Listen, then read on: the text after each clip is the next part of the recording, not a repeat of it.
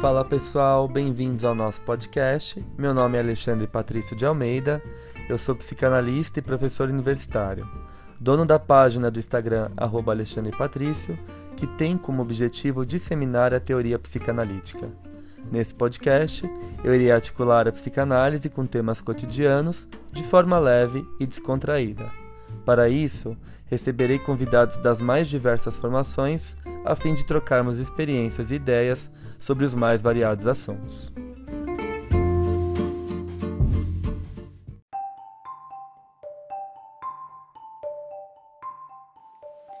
Passando para avisar vocês que esse episódio foi gravado em forma de live na minha página do Insta. Com o intuito de fazer a psicanálise circular ainda mais, decidi compartilhar a gravação aqui no nosso podcast. Espero que gostem. Cada autor tem a sua forma de compreender a questão edípica, o fenômeno edípico, mas é importante a gente ter o conhecimento e como eles se costuram e se atravessam também, tá? É, bom, então eu vou começar com Freud, tá? E eu vou falar um pouquinho do Freud, como que ele pensa o Édipo. Na verdade, o Freud já numa carta a Fliss, lá no comecinho, antes da interpretação dos sonhos ser publicada, nas cartas que ele trocava com Fliss, né? Ele já fala assim: olha, eu desconfio que eu desejo a minha mãe, que um dia, quando criança, eu desejei minha mãe e tive muita raiva do meu pai. E digo mais, eu acho que isso acontece com todas as crianças, né? E aí ele começa a pensar muito a respeito disso. Ele não escreve sobre o complexo de Édipo nos três ensaios. Nos três ensaios ele vai falar da sexualidade infantil, né? E depois ele vai começar a destrinchar essa ideia ao decorrer da sua obra mas é uma ideia fundamental da teoria freudiana, né? Bom, eu tomei três textos como base para poder discutir com vocês o olhar do Freud para o complexo de Édipo. Eu recomendo três textos. Uh, o primeiro, A Organização Genital Infantil, é um texto que eu super recomendo, que é um resumão do Freud sobre a sexualidade infantil, uh, que é um texto de 1923. Eu recomendo também O Declínio do Complexo de Édipo, que é um clássico, que é um texto de 1924, e recomendo também sobre a sexualidade feminina, que é um texto de 1933, tá? Esses três textos estão nessa nessa edição aqui da editora Autêntica, tá? Que eu já falei dela, Amor, Sexualidade e Feminilidade, tá bom? Nesse volume aqui. Bom, que é uma tradução de excelente qualidade. Bom, então como que Freud vai começar a pensar um pouco no, no Édipo? A gente eu já falei numa outra live para vocês Uh, o desenvolvimento é, psicossexual numa, numa linhagem freudiana, né? como que Freud é, compreende o desenvolvimento psicossexual. E aí ele vai falar então das zonas erógenas, das fases, das famosas fases sexuais, né? E primeiro de tudo a gente tem que entender que sexualidade para psicanálise não se resume ao ato sexual, não se resume às questões genitais. A, a, a sexualidade para psicanálise é uma questão subjetiva, uma questão psíquica, é uma questão muito mais sutil do que aquilo que a gente entende como sexualidade de fato. Não se resume de forma alguma ao ato genital, ao ato sexual, tá? A sexualidade para a psicanálise é super complexo, ok? Bom, então a gente sabe que o Freud ele, ele cria, ele, ele começa a construir uma noção de desenvolvimento psicossexual partindo do pressuposto que o bebê, quando ele mama, ele não mama só para satisfazer a fome, mas ele mama também porque ele tem prazer. E nesse momento ele constrói então o que ele chama de, de fase oral. Né? O bebê ele coloca objetos na boca, ele suga o dedo, ele suga a própria língua. Então ele não só mama o seio da mãe para satisfazer a sua fome, uma pulsão física, né? Ele mama porque tem uma sexualidade ali, né? Existe uma libido ali, né? A, zona erógena é a boca, então ele chama isso de fase oral, ok? Então, um dos desafios de vencer a fase oral, por exemplo, é sair, é, é fazer o desmame, né? E é super complicado. Quem é mãe sabe o quanto é complicado fazer o desmame. E o quanto a gente lida também com bebês vorazes, que sempre querem mais o seio, que consomem energia da mãe, né? É um período muito complicado. Bom, passando dessa fase oral, Freud vai falar que a próxima zona de prazer é a zona anal, né? É a zona erógena é o ânus e é o período do desfraude da criança. Então a criança ela sente prazer em reter e soltar as fezes. Ele chama esse período de fase anal, né, que vem posterior à fase oral. E uh, é um período difícil também, a criança sente prazer em manipular o cocô, em brincar com o cocô, as pessoas não entendem, os professores que trabalham em escolinhas de educação infantil ficam meio perdidos com esse comportamento, a criança já começa a sofrer uma censura social e cultural, né? Ah, isso é feio, isso é porco, tira a mão do bumbum, tira a mão do cocô, a criança começa a ter né, uma, uma moralidade introjetada pelas questões sociais, ela começa a sofrer proibições diretas, né? Bom, e aí passando dessa fase anal, né, temos a fase oral, a fase anal, chegando agora na fase fálica. E aí vem o grande problema. Né? O Freud vai falar que a fase fálica é uma fase crucial, uma fase bastante problemática, que é a fase predominante do falo. Né? E, e por que, que é um grande problema? Porque o menino ele se sente todo poderoso que ele tem o falo. Né? Então, ó, se eu tenho falo, eu tenho aqui uma coisa no meio das pernas, isso me deixa super, né?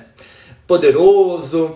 Aí ele mostra para os amiguinhos. Quem trabalha em escola de educação infantil sabe o terror que é. Às vezes você deixa duas crianças sozinhas, o amiguinho vai lá e abaixa as calças para o outro. Né? Por isso que é importante também os professores de educação infantil saberem de todas essas questões emocionais, psicossociais, né?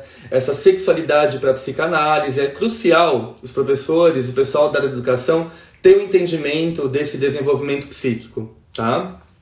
Para saber lidar com essas manifestações dentro do território escolar. Isso é crucial, ok? Bom, então essa criança ela fica ali, o menino, ele fica ali super potente, que ele tem o falo. É uma fase ali por volta dos quatro aninhos, três aninhos e meio. É uma fase que ele começa a desenhar foguete, brincar de espada, brincar com arma, tudo que representa o falo, a potência fálica, né? Bom, então vou começar a falar do menino. Já que eu entrei no menino, eu vou falar do menino, tá? Acho que é mais fácil pra gente entender.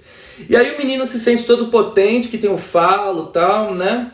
Ora, gente, tem muita gente que não ultrapassa a fase fálica, né? Que na vida adulta aí consegue fazer outros objetos de objetos fálicos, né? Tem uma fixação, por exemplo, com arma, uma fixação com carro, com roda de carro, né?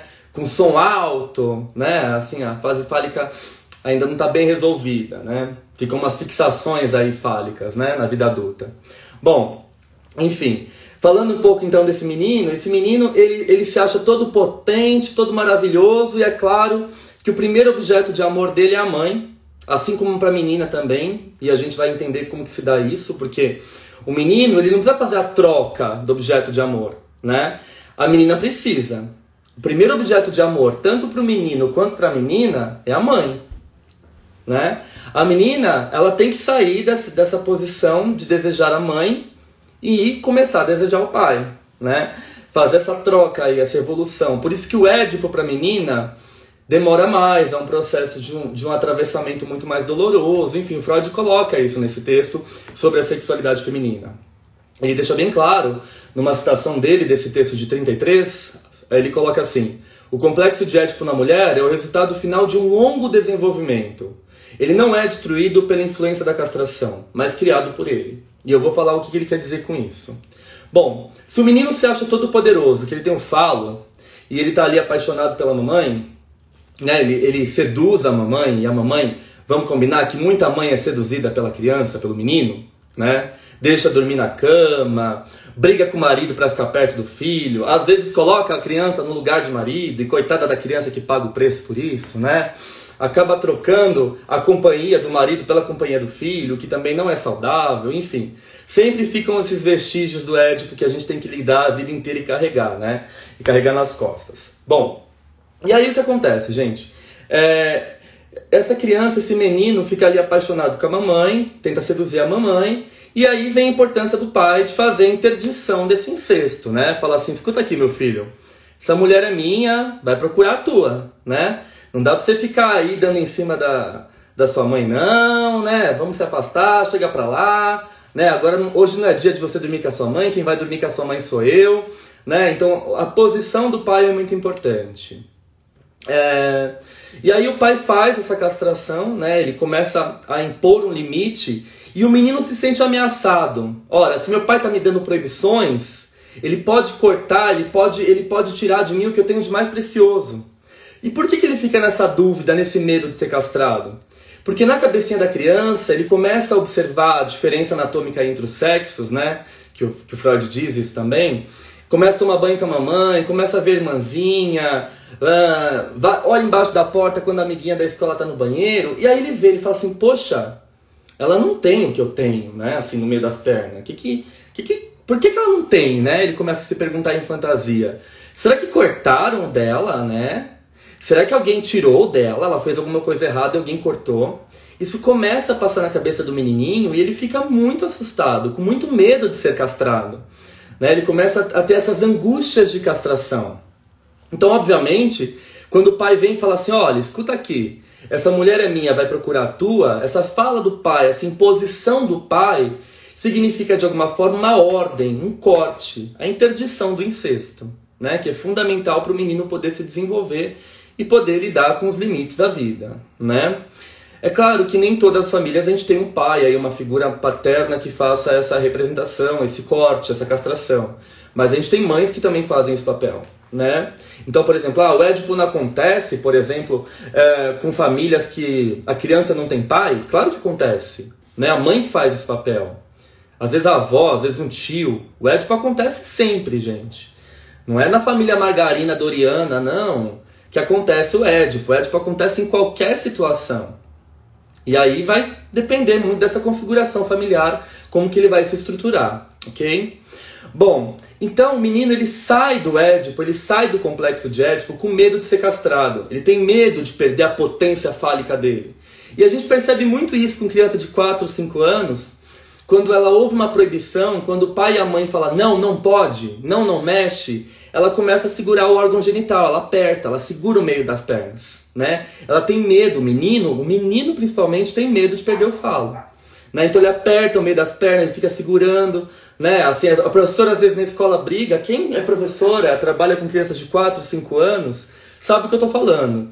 Fala assim, não, não mexe aí, né? Ah, por que você bateu no seu amiguinho? Você vai ficar de castigo? Ele começa a apertar, ele começa a segurar o órgão genital com medo de perder. O não é um representante simbólico da castração, do não pode, da lei, da interdição do incesto, que é fundamental, tá?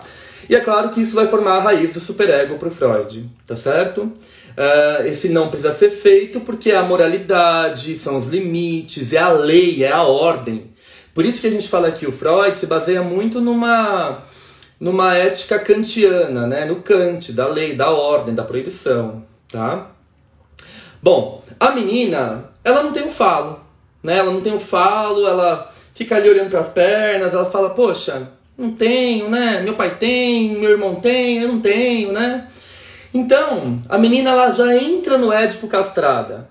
O menino, ele sai do Édipo com medo de ser castrado. A menina ela entra no Édipo já castrada. Então ela fala assim: "Ah, eu não tenho, será que vai crescer o meu? Será que um dia eu vou ter igual do meu pai?" Igual do meu irmão? Né? Será que isso vai aumentar de tamanho? Né? A menininha fica olhando ali cheia de dúvidas. E aí ela vai para perto da mãe, que a mãe também é um objeto de amor, e ela fala: Poxa, minha mãe também não tem, sabe? Que sem graça isso, eu não vou ganhar nada da minha mãe, ela não vai me dar um falo, né? Por isso que eu uso os sapatos altos da minha mãe, eu coloco no meu pé, é um representante fálico aí, né, da minha grandeza né? Usa a bolsa da mamãe, as coisas da mamãe, porque também são representantes fálicos, né? A menina tem essa, esse comportamento muito comum com a mãe, tá? Bom, mas aí ela vai perdendo interesse na mãe, né? Se essa mãe não tem o que eu quero, que é a potência fálica, o falo, eu vou ter que procurar com meu pai, né? E não é que ela quer o falo do pai, o pênis do pai, não é isso. Ela, a menina, ela quer em fantasia uh, ter algo que represente esta potência uh, simbólica, fálica, né? Que só ela pode ter e ninguém mais. Isso seria o quê? O representante uh, através da gravidez, da maternidade, de um bebê, né? Então a menina ela vai buscar com o pai a chance de, de ser mãe, né? Por isso que ela se aproxima do pai, ela brinca nessa época com bolsinha. A bicicleta da menina tem cestinha, essa cestinha representa o útero. A bolsinha de maquiagem representa o útero com bebês, a menina adora brincar disso, né? Ah, brinca de boneca porque é um representante fálico também, um bebê que ela pode vir a ter, né? E se a gente parar para pensar, os homens invejam muito esse potencial fálico da mulher, que é o potencial de dar à luz, gerar uma vida, né? Então, é um, é um elas por elas, né? Não vamos fazer uma leitura machista, mesmo porque eu discordo muito quando falam que o Freud é machista. Eu acho que a gente tem que pensar que ele foi o primeiro cientista a dar voz à mulher, a mulher ali abandonada nos hospitais psiquiátricos, julgada por histeria, né? Aquilo não bastava de encenação, os médicos falavam, não tem comprovação científica, essa histeria, é tudo mentira, essas mulheres são mentirosas. E o Freud sentou e começou a ouvir essas mulheres em terapia. Então é, é no mínimo paradoxal a gente falar que Freud é machista, tá? Por ele considerar essa, essa primazia do falo. É claro que ele está falando de uma realidade social dele, tá? De uma, de uma época cultural dele. Então é claro que ele vai usar isso como referência, tá bom? Então, essa mulher ela busca essa forma de compensar a sua falta, de compensar a sua ausência, né? Eu não tenho esse falo, mas eu posso dar à luz a um bebê. Gente, a gente vê muito isso nas configurações sociais, né? A mulher tá lá conversando numa roda de amigas, é, é, nítido o prazer que ela tem de demonstrar que ela tá grávida de um filho homem, né? Isso é comum. Quem basta você conviver com, com mulher em sociedade, né? A mulher, ah, eu tô, eu tô grávida, eu tô. O que, que ah, o meu é menina. Ela fala, ah, o meu é menino, né? Ela se empodera, assim, é uma coisa, né? Para compensar a falta mesmo. Freud explica, explica, né? Dá para explicar bem. então, é, essa busca pelo falo da menina é, faz com que ela entre no Édipo. Ela entra no Édipo já castrada, ela vai buscar essa potência fálica com o pai.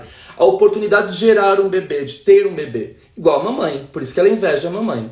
E aí quem vai barrar e fazer essa interdição é a mãe, né? Que fala assim, ó, sai do colo do seu pai, né? Vamos dar distância para mim, eu que sou a esposa dele, né? Vamos dar um distanciamento vai dormir no seu quarto, né? A mãe vai fazendo essa separação gradativa para ocupar o lugar dela, para que essa menina possa se identificar com essa mãe, tá? Então isso é fundamental também. E o Freud vai falar, ele utiliza um termo muito interessante, porque ele diz para nós que a menina, ela sai do Édipo também com uma revolta, com uma raiva muito grande da sua mãe. Porque a mãe não tem o que ela queria, que é o falo. Ela se decepciona né? Ela fala assim: como que você não me deu falo? Você não tem isso, né? E você não pode me dar. Então ela se decepciona com essa mãe. Além do que essa mãe é a rival dela que tira o pai dela. Né? E todas essas configurações elas se repetem na vida adulta. Né? É muito comum você ver é, filhas que têm rivalidade com as suas mães, né? ou que uh, acabam transferindo no casamento os problemas com a mãe para a situação conjugal e transferem isso para o marido. Freud fala disso, inclusive, nesse texto que eu acabei de citar para vocês, sobre a sexualidade feminina, que vale a pena vocês lerem. O texto de 1933, tá? Bom, então essa é a questão edípica para o Freud. Né? É interessante que a gente tenha aí a questão da ordem, da moralidade, da interdição do incesto. Vai acontecer por volta dos 4, 5 aninhos, né? Com 3 anos a criança já está na floração edípica ali. É, mas essa é a base do, do, do da construção do Édipo para o Freud, ok? Uh, então recomendo que vocês leiam sobre a sexualidade feminina, a organização genital infantil, de 1923, que traz o resumão ali da questão edípica, e o declínio do complexo de Édipo, que esse texto do Freud é bárbaro, né? É uma resposta dele ao Otto Rank, que o Rank vai falar que o maior trauma do indivíduo é o trauma do nascimento. Freud fala assim: não, o maior trauma do indivíduo é sair do complexo de Édipo, é superar o complexo de Édipo. O, um ponto central dessa descoberta freudiana é nos marca, isso nos marca permanentemente, né? Nas nossas futuras escolhas de objeto. Muitas vezes a gente escolhe alguém tomando como base as características ou do nosso pai ou da nossa mãe, né? Se de repente acontece alguma coisa, uma discussão, nosso pai briga com a gente, a nossa mãe briga com a gente, se a gente revivencia isso no relacionamento, a gente atrela isso a uma questão edípica também, tá? Então isso vai cruzar a nossa vida sempre e vai ser o nosso maior desafio para poder elaborar as nossas próprias questões, tá? Então o Édipo para a psicanálise ele é central. Bom, em 1928, a nossa querida senhora Klein escreve um texto bem polêmico chamado Estágios Iniciais do Conflito Edipiano. E aí ela vai falar pra gente que o Édipo não acontece lá com 4 ou 5 anos. Acontece desde a situação do bebê com o seio da mãe. Como assim? né, ela vai mais a fundo, porque o Freud não trabalhou com bebês. E a Klein, além de ser mãe, atendia crianças muito pequenas. Então ela tinha uma propriedade de observação que o Freud não teve. Né? O Freud mesmo falava: eu não vou me aventurar muito nas questões de maternidade, nas questões do feminino. O Freud passou a vida inteira tentando explicar o que seria a mulher e ele nunca conseguiu. Toda vez que ele vai falar de sexualidade feminina, ele se enrola inteiro e o texto é uma catástrofe. Ele se embanando inteiro não consegue explicar nada com nada. Ele passa vergonha. Né? É uma das poucas vezes que o Freud passa vergonha, quando ele se arrisca a falar da feminilidade. ele tem que explicar o que deseja a mulher e ele não consegue. Né? E, e, ao mesmo tempo ele admite isso. Ele fala: não, não vou falar o que deseja a mulher, como que se estrutura a feminilidade, porque eu não sou mulher, eu não vivencio isso, sabe? É muito complexo, eu não posso falar de maternidade, eu não sou mãe, não vivenciei isso na pele. Então, ao mesmo tempo, ele é muito sensato em relação às suas observações teóricas, tá? Bom, a Melanie Klein vai falar num texto de 1928, como eu já disse, Estágios Iniciais do Conflito de Piano, que a situação edípica ela começa uh, na relação do bebê com a sua mãe. Bom, para o Freud, o objeto fálico, se a gente parar para pensar, o primeiro objeto fálico é o pênis, né? O menino tem, se acha o, o maravilhoso Superman porque ele tem, né? Nossa, eu tenho falo, você não tem, né? Mas é inseguro, coitado. O menino, o homem fica sempre inseguro. É por isso que a masculinidade é frágil, né? Porque ele sempre tem alguma coisa para perder. A mulher não, a mulher é bem resolvida, a mulher é de boa. Você pode zoar a sexualidade da mulher, ela ela tá lá zen, né? O homem, você faz uma piadinha relacionada à sexualidade dele, ele fica todo dodói. Ele fica sem dormir aí uns três meses, né? Porque, nossa, coitado. Tem, tem uma coisinha a perder, né? Ele morre de medo de perder a potência fálica dele.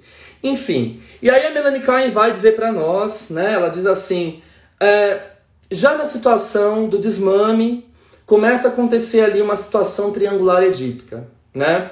O bebê, quando ele está entrando na posição depressiva, o que é a posição depressiva? Ele sai daqueles estados de cisão, de fragmentação do ego, ele está entrando na posição depressiva, ele já se reconhece como um sujeito e também reconhece a mãe como um sujeito, ele está uh, se responsabilizando pela sua destrutividade, ele para de projetar tanto, introjetar tanto, né? as cisões diminuem, o, o objeto já é uma relação de objeto total e não uma relação de objeto parcial. Né? Então o bebê está muito mais evoluído emocionalmente. Nessa época, por volta dos 6, 7, 8 meses, esse bebê ele vai passar por um período de desmame, ok? E ela vai falar assim que o primeiro objeto fálico é o seio. Bom, Freud falava que era o pênis, né? Para Klein é o seio, né? Então assim, o bebê começa a pensar, se o seio não está comigo, e tá com alguém, né? Tá, é uma cilada, Bino. Tô sem o seio, me roubaram o seio. O que que tá acontecendo, né? Ele começa a ficar desconfiado. Se o seio não tá aqui comigo, tá com alguém. Se tem alguém, tem um terceiro já começa uma relação triangular. E toda vez que eu falo de triângulo, eu estou falando de Édipo, tá certo? Antes era só eu e o peito. Né? O bebê se sente fusionado, a mãe aquela mistura, aquelas projeções, introjeções na esquizoparanoide. O bebê se sente parte da mãe, a mãe é parte do bebê, porque projeta, introjeta, aquele ego todo lascado, aquele ego todo cindido, fragilizado. Então o bebê está misturado à mãe. Conforme ele vai vivenciando essas experiências, né, de uma forma mais íntegra, né, ele vai se integrando, na verdade, ele se reconhece como sujeito e também reconhece a mãe como um sujeito, né, como objeto externo. E as relações elas são muito mais elaboradas. E aí ele começa a perceber, então, ele começa a criar uma triangularidade. Ele se diferencia, eu sou um, minha mãe é outra. Quando minha mãe não está comigo, ela está com alguém. Né? Então surge aí na possibilidade da cabeça dele um terceiro. Então ele descobre um segundo objeto. O primeiro objeto é o seio da mãe. O segundo objeto seria aí um representante, o pênis do pai, a potência do pai, né? Então eu não tenho seio, então minha mãe está com meu pai, que também tem um objeto fálico aí, também tem uma potência, e eles dois são muito potentes e eu estou excluído. Bom, o que a Melanie Klein vai falar? Através da introjeção oral, o objeto primário, que é o seio, e o objeto secundário, que é o pênis, tornam-se integrados dentro do ego e formam o núcleo do superego. Isso tudo em instância de fantasia. Então, o bebê ele começa a introjetar essa figura combinada potente. Se a mamãe não está comigo, ela está com o falo do meu pai, né? Então é uma figura combinada, é como se o seio guardasse o pênis. Ou seja, a mãe tem tudo, a mãe fica com tudo e eu não tenho nada, né? A mãe se torna muito fálica. E a criança pequenininha faz isso desenhando, né? Ela desenha círculos com várias coisinhas dentro, ela desenha monstros cheios de dentes, né? São representantes dessa potência, dessa figura dos pais combinada amedrontadora, né? É, superpotente que ela está excluída. Né? A mãe tem tudo, fica com tudo quando está com o pai e eu não participo dessa festa. O que está acontecendo? Por que eu estou sendo excluído? Né? Então a criança ataca, destrói, não quer dormir sozinha no quarto, chora, berra, né? Isso pode perdurar por muito tempo, né? É, como assim eu estou sozinha no quarto e vocês estão no quarto se divertindo? Fazendo um banquete fálico, né? E eu não estou participando, eu vou chorar, vou gritar, vou ver monstro. Esse monstro, na verdade, é uma introjeção dessa figura parental combinada, né? Que tem tudo e eu não tenho nada. A gente pode ver essa cena, por exemplo, naquele filme Cidade de Deus, quando o Zé Pequeno entra no motel atirando em todos os casais que estavam transando. Ele mata os casais enquanto estão transando né? Ele não participa daquela festa e tem uma inveja da, da figura potente combinada, né? Eles estão ali se divertindo, ele está sendo excluído daquela cena, então ele destrói aqueles casais. É um representante simbólico dessa destruição. A criança fica com muito ódio quando ela pensa que ela está sendo excluída da diversão dos pais, tá? E isso começa desde cedo. Bom, isso tornam-se é, essas figuras introjetadas esse pênis do pai dentro do seio da mãe, que é uma figura combinada, tornam-se integrados dentro do ego e também formam o núcleo do superego, que é o superego tirânico, assustador.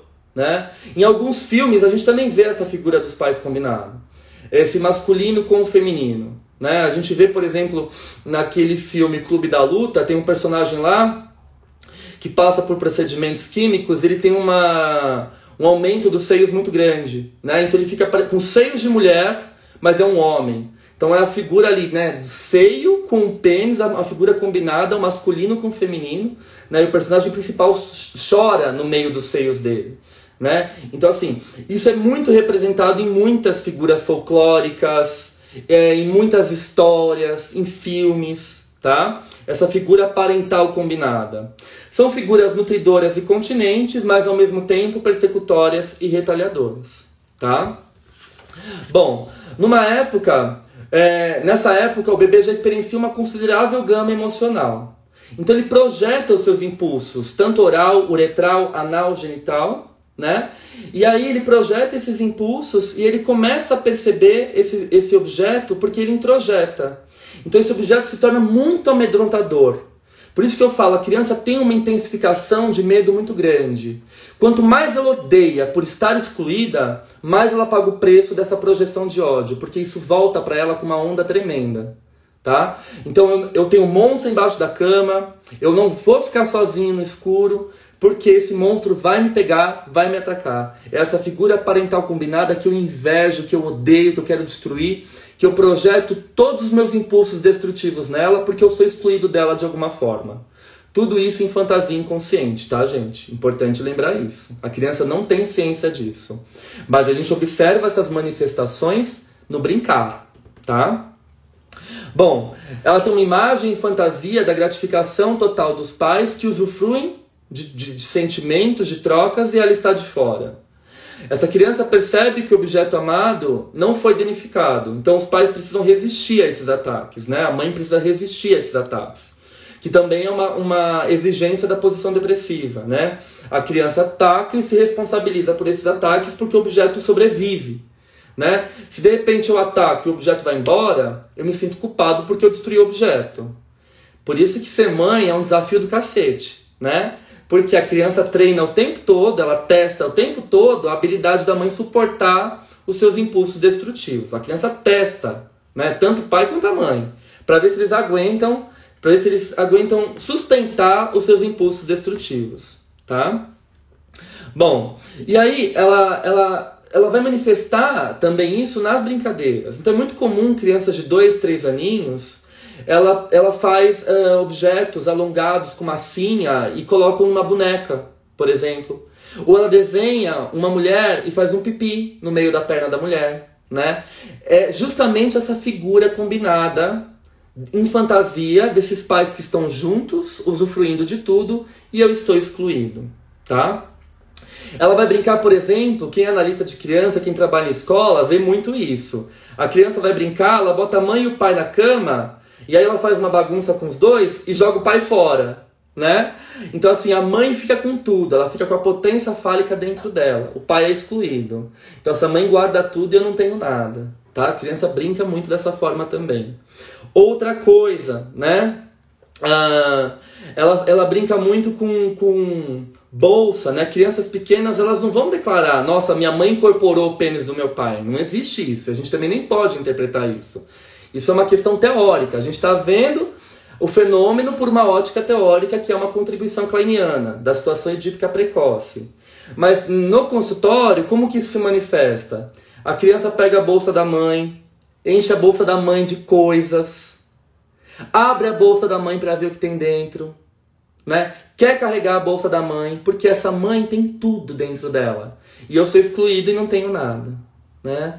E é um representante o tempo todo. Por isso que, que a criança pequenininha, quando eu atendi a criança muito pequena, eu deixava minha pasta em cima da minha mesa, eles iam lá e abriam minha pasta para ver o que tinha dentro, né? Ou colocavam coisas dentro da minha pasta. Porque, ah, né, tem tudo e eu não tenho nada. É um representante simbólico da exclusão, ok? Uh, então a Melanie Klein ela dá a entender pra gente que a situação edípica se forma desde cedo, desde o período do desmame, na relação do bebê com o seio, e o superego também começa a ser formado. Se a gente tem uma situação edípica é, precoce, a gente também tem uma raiz de um superego tirânico.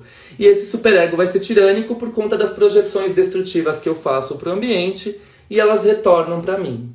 Eu acho que a grande contribuição de Klein foi para a gente ver o quanto a criança sofre, o quanto a criança pequenininha sofre de 2, 3 anos. É claro, a Melanie Klein de forma alguma desconsidera o Édipo do Freud. Isso é muito importante lembrar. Ela não vai falar assim, ah, o Édipo para mim acontece cedo e o Freud estava errado. Não. E mesmo porque ela não fala de um Édipo cedo, ela fala de, um, de uma situação edípica, de uma triangulação edípica que acontece desde o momento da relação primária do bebê com o seio. Então, para ela, não vai acontecer só lá com 4, 5 anos na fase fálica. Para ela, situação triangular de exclusão, de, de, de, de ódio, de triangularidade, começa desde cedo, tá? Desde a relação do bebê com a mãe, tá bom? É, então é importante para a gente perceber o quanto a criança pequenininha sofre, entender os medos infantis, as fobias infantis, as inseguranças da criança. E é isso que eu sempre falo nas minhas lives. Um teórico não anula o outro, eles se complementam, tá? Por isso que é importante a gente estudar várias teorias dentro da psicanálise, porque vários autores complementaram as ideias do Freud, né? O Bion, a Klein, o Ferenc, o Lacan, o Winnicott né? Eles complementaram o olhar inicial do Freud. E isso dá para gente um, um material muito rico para a clínica, para a gente poder lidar com os nossos pacientes. Então é importante que a gente saiba uh, é, trabalhar com as teorias quando a gente começa a compreender elas de forma total. Né? Por isso que eu defendo a ideia de uma psicanálise é, é, uma psicanálise multidisciplinar, né? uma psicanálise transmatricial, como diria o Luiz Cláudio Figueiredo. Né? É uma psicanálise que não fica presa somente a um autor. Eu acho essa ideia de uma psicanálise transmatricial muito rica, né? Porque a gente começa a entender fases e períodos da vida que a teoria freudiana não deu explicação. Né? Então, para a gente poder entender o sofrimento do bebê, da criança pequena, a Melanie Klein nos abre umas portas, abre, abre portas assim incríveis para a gente poder pensar. Né? Por exemplo, se a gente for pensar a questão de gênero, né? por que, que a criança é, tem dificuldades muitas vezes ou de se identificar com o órgão genital da mãe ou com o órgão genital do pai, né? E essa criança, ela opta por brincar, ela fica apaixonada pela figura da sereia, né? Porque a figura da sereia não traz conflito para ela, porque não tem órgão genital. Tem uma cauda de peixe, né? Não tem um órgão genital ali representado. Então eles se identificam muito com essa figura. Né? Então, enfim, são múltiplas leituras que enriquecem o nosso olhar, o olhar da subjetividade, né? o olhar da compreensão do ser humano. Tá? Bom, eu recomendo para vocês que vocês leiam Estágios Iniciais do Conflito de Piano, de 1928, da Melanie Klein, e um texto final dela, que ela faz um resumo de toda a sua teoria, chamado Algumas Conclusões Teóricas Relativas à Vida Emocional do Bebê, de 1952. Tá bom? Bom, e agora nós vamos para o Édipo em Winnicott, né? É interessantíssima a forma que a gente vai entender o Édipo em Winnicott. Primeiro, é, vocês sabem que o Winnicott não acredita na sexualidade do bebê, né? É, ele fala assim, não tem como o bebê ter sexualidade se ainda não tem um eu. Então a gente sabe que a pegada do Winnicott é uma pegada da, da natureza humana, de uma formação psique-soma, né? Psique-soma separado, porque a psique tem que ser integrada pelo soma e o soma é integrado pela psique, né? Um desenvolvimento através da sustentação do ambiente, através uh, do desenvolvimento do bebê, mas que seja sustentado pelo ambiente. Então ele é um autor que vai dar uma importância gigantesca ao ambiente. É claro que o Freud e a Melanie Klein consideraram o ambiente, Seria, no mínimo, estúpido dizer que o Freud e a Klein não deram importância ao ambiente. Claro que deram, qualquer psicanalista dá. A gente sabe que o sujeito não se constrói apenas com as suas questões internas. Ele precisa de um ambiente bom para se desenvolver, né? Mas o autor que vai olhar para o ambiente, dar uma importância gigantesca para ele, é o Winnicott, tá? Só um minutinho que eu tomar uma água, que eu estou falando horrores.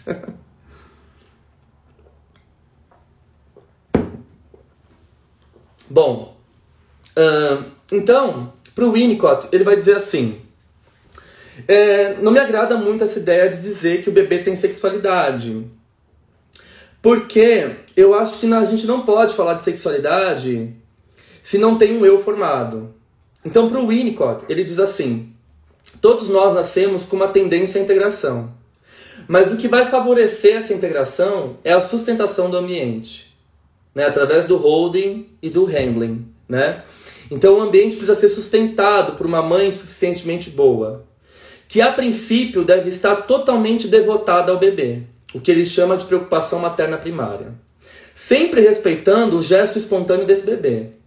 Então a mãe não se impõe para esse bebê.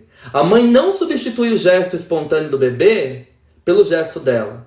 Ela espera o tempo do bebê, vai sustentando esse ambiente para que esse bebê possa se integrar, né? Para que ele possa se apropriar dos seus instintos. O Winnicott não trabalha com o conceito de pulsão de morte e pulsão de vida. Ele fala de instintos, no plural, tá? Isso é muito importante a gente lembrar. Então, para o Winnicott, é, esse cuidado precisa ser contínuo. A princípio, o bebê ele nasce num estágio de dependência absoluta, e ele vai caminhando para um estágio de dependência relativa até chegar rumo à independência. Mas isso só é conquistado se o ambiente for um ambiente bom, tá? E aí eu não, você não bota a responsabilidade só na mãe, é claro. Bota a responsabilidade no pai, na família, na escola, né? O ambiente de modo geral, tá?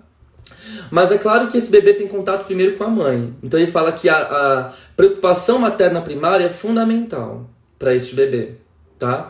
Para possibilitar que esse bebê se integre, para que ele venha a ser e possa continuar sendo, tá?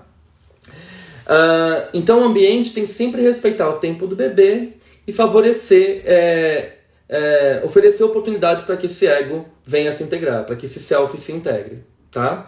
Se esse bebê tiver muitas intrusões ambientais, nós vamos ter aí uma estrutura defensiva chamada por Winnicott como falso self tá? Bom, então, para o Winnicott, já que não existe impulsos sexuais, sexualidade logo do início, porque ele vai falar assim: como eu vou falar de sexualidade se não tem um eu? Se a gente tem ali um eu incipiente, o Winnicott fala assim: não tem, não existe isso que vocês chamam de bebê. Essa frase dele é super marcante. Não existe bebê.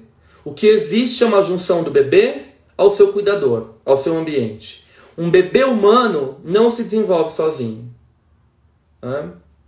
Então, é, ele vai dizer assim: não tem como a gente pensar em sexualidade se o indivíduo tem sequer um eu integrado. Esse eu precisa se formar, precisa se integrar. Essa psique precisa ser alocada no soma, né, no corpo. A psique tem que ser alocada no corpo para que haja uma integração de forma eficaz e para que o bebê vá experienciando os seus instintos, ok? Bom, e aí o Winnicott uh, vai nos dizer que uh, o bebê ele também tem manifestações de instintos uh, destrutivos, mas não que eles tenham a intenção de serem destrutivos. São instintos atrelados à motilidade desse bebê, aspectos motores, a vida desse bebê. Ele diz assim: quando o bebê chuta a barriga da mãe dentro do útero, isso não significa que ele queira destruir a mãe, agredir essa mãe. Isso significa que ele está apenas demonstrando sinais da sua vitalidade, da sua motilidade, tá? Por isso que o Winnicott não acredita no conceito de pulsão de morte. Ele fala que o maior erro do Freud da Klein foi o conceito de pulsão de morte, tá? Ele não trabalha com esse conceito. No entanto, ele vai falar que o maior acerto da Melanie Klein foi o conceito de posição depressiva, que vai chegar justamente agora nisso que eu vou dizer para vocês, que é essencial para a gente entender o Édipo, para o Winnicott. O Winnicott vai dizer que antes do Édipo existe um estágio muito importante chamado estágio do concern. Alguns uh, teóricos brasileiros traduziram por estágio do concernimento, que é um neologismo, é uma palavra que não existe, Outros traduziram para estágio da concernência. E aí a gente tem a tradução péssima que traduziu para estágio da preocupação. Não faz sentido nenhum estágio da preocupação, isso é erradíssimo. Se o eu está se construindo, como que se preocupa? Não é um estágio da preocupação. Preocupação significa um pré-ocupar. Algo que vem antes. Se o eu do bebê é um eu imaturo, ele vai se preocupar com o quê? O bebê não tem boleto para pagar, gente. Vai se preocupar com o quê? Que diabo de preocupação? Que tradução é essa? Estágio da preocupação, não faz sentido. Né? É estágio do concern ou estágio da concernência, ou do concernimento, tá? Bom, e aí ele vai dar uma importância gigantesca esse estágio do concern, porque é o estágio que o bebê vai aprender a lidar com ambivalência. Ele vai se responsabilizar pelos seus instintos. Então é o estágio que o bebê manifesta a sua motilidade, é, ele, ele se movimenta, ele testa o ambiente, ele agride o ambiente de alguma forma, mas o ambiente aguenta essa agressão, sustenta essa agressão. Então isso vai gerando um ciclo. Eu ataco, o ambiente sustenta, eu reparo o dano e me responsabilizo por ele. Isso é fundamental. Eu vou dar um exemplo para vocês como isso acontece na clínica. Eu tenho um pacientezinho, é, na época que ele começou a fazer análise, ele tinha 5 anos. E aí ele estava na mesinha dele desenhando, com giz de cera. E aí ele pega o giz, a gente conversando, ele é, ele é muito inteligente, muito comunicativo. Lá desenhando, ele pega o giz e prum, na minha parede. Eu só olhei. eu olhei para ele, eu falei: "Nossa, você riscou a parede, né?" Aí ele falou: "É que hoje eu tô muito animado." Eu falei: "Ah, entendi", né? E aí ele continuou fazendo o desenho dele e ele ficava olhando para aquele risco e olhava para mim. E eu não disse nada, né? Eu simplesmente sustentei aquele ato de agressão dele, né? Em fantasia. É, e aí quando estava no final da sessão, ele pegou o desenho dele, guardou, olhou para mim e falou assim: Tio Ale, você tem bucha e sabão? Eu falei: Tenho. Ali no banheiro, pode pegar. Aí ele foi, pegou a bucha de sabão e limpou o risco da parede, né? Eu não reprimi ele, eu não briguei com ele. Ele teve um ato ele teve um ato legítimo reparatório, né? De consertar o dano feito, tá? Então isso a gente chama de ciclo benigno. Eu ataco, o ambiente sustenta, eu reparo e me responsabilizo. Não é uma reparação maníaca, não é um pedido de desculpas, aquela coisa que a criança de educação infantil bate no amiguinho, a professora olha torto, ele de culpa, de culpa, de culpa, de culpa, de culpa. A professora vira as costas, ele bate de novo, né? Isso é uma reparação maníaca, isso não é estágio do concern, tá? Cuidado com isso. Isso não é uma reparação legítima. A criança não está se responsabilizando. Ela tem medo de ser punida, só isso, tá? Bom, então ele vai dizer para nós que é fundamental que a criança passe por esse estágio do concern para que ela lide com o sentimento de ambivalência, né? Ela começa a integrar este objeto, ela começa a integrar as características do objeto externo. Então eu posso descobrir que eu amo e odeio minha mãe, assim como eu também amo e odeio meu pai, né? E eu me responsabilizo por esses impulsos e aprendo a lidar com eles, né? Diferenciando o eu e o outro, porque eu vou entrando num estágio de alteridade, né? De alteridade, de reconhecimento do outro, tá? Ele vai dizer para nós, num texto de 1958, chamado Psicanálise do Sentimento de Culpa, ele diz assim para nós: Quando se estabelece a capacidade da concernência, o indivíduo começa a se situar na posição de experimentar o complexo de Édipo e de tolerar a ambivalência que é inerente ao estágio posterior em que a criança se madura, está envolvida em relacionamentos triangulares entre pessoas humanas plenamente desenvolvidas. Ele deixa isso bem claro. Não tem Édipo para o Winnicott se a criança não passar pelo estágio do concernimento, pelo estágio do concern. Tá? Ela precisa passar pelo estágio do concern, assumir as suas responsabilidades, os seus, integrar os seus instintos no seu eu, na sua psique e no seu soma, né? Reconhecer o outro como um objeto total, como um sujeito e também se responsabilizar pelas suas atitudes. Só a partir disso essa criança vai estar preparada para entrar no Édipo. Obviamente, nesse sentido, ele também não acredita no Édipo precoce, como a Melanie Klein vai dizer, numa situação edípica precoce. Porque para ele, no começo, o bebê está misturado à mãe, eles estão fusionados. Se o bebê está fusionado à mãe, obviamente não tem uma relação triangular. Tem uma relação, no máximo, no máximo ali, uma relação bipessoal mas de certa forma eles estão fusionados. O bebê ele acha que quando o seio vem para ele foi uma criação dele. O bebê é extremamente onipotente, né? E a mãe de certa forma ela ilude o bebê com essa onipotência. E aos poucos ela vai desiludindo. Isso é muito importante, né? Meu filho, você não é o rei do mundo, né? Não é você que cria o peito, o peito é da mamãe, né? Ela vai mostrando isso aos poucos pro bebê, de forma gradativa, tá? Bom, portanto, de acordo com Winnicott, caso o estágio do concern não seja devidamente atravessado pela criança, ela enfrentará algumas complicações dessa deficiência durante o período edípico. Lembramos, porém, que o autor britânico não concorda com o pensamento de Melanie Klein a respeito de uma situação edípica precoce, que só pode ser vivenciado quando o infante já reconhece a si próprio e os objetos externos como pessoas totais. Então, para o Winnicott, primeiro tem que haver integração, responsabilidade pelos seus instintos, reconhecimento de si e do outro, e só a partir de, da, de você passar por esse estágio do concern que você está preparado para viver as relações ali edípicas, a ambivalência existente no Édipo, porque o Édipo é tomado de ambivalência. Né? O Édipo é tomado de ambivalência.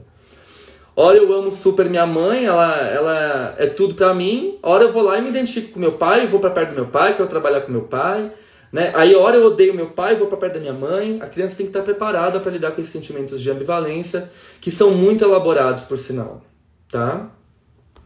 Bom, a elaboração do estágio do concern tem uma longa duração.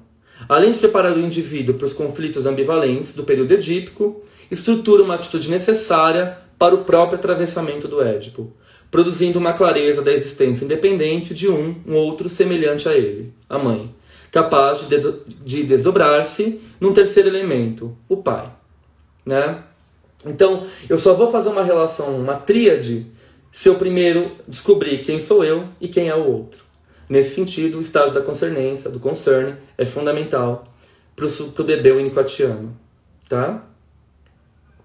Bom, o que é interessante é que o Édipo se baseia no mito, né, na tragédia.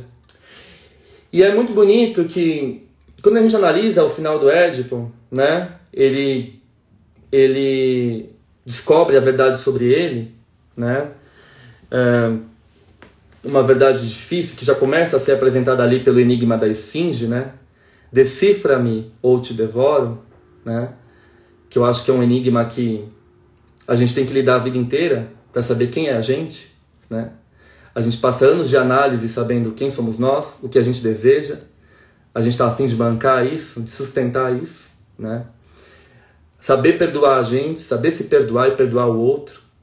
Saber que naquela época aquilo que os pais nos ofereceram era tudo que eles tinham. Né?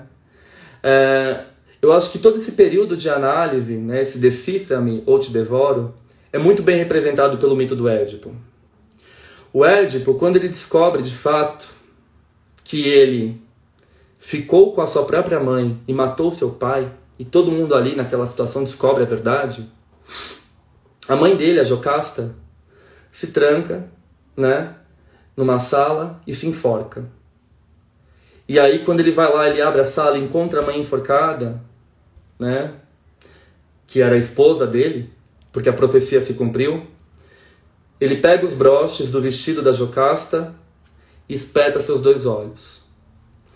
Nesse sentido, a gente pode fazer uma analogia, né?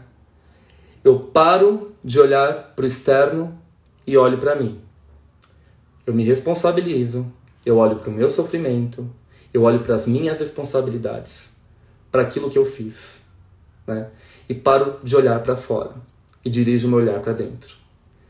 Ele tem uma cegueira do mundo externo, mas ao mesmo tempo ele ganha um grande olhar sobre si. E a história termina com a filha cuidando dele, né? Que também representa uma situação edípica. Bom, eu acho que esses três autores nos mostram o quanto é difícil a gente poder compreender todos esses conceitos que emergem das dificuldades das relações humanas e da nossa própria constituição subjetiva. Eu acho sempre, quando me perguntam como compreender a psicanálise, eu falo, faça análise pessoal, sempre.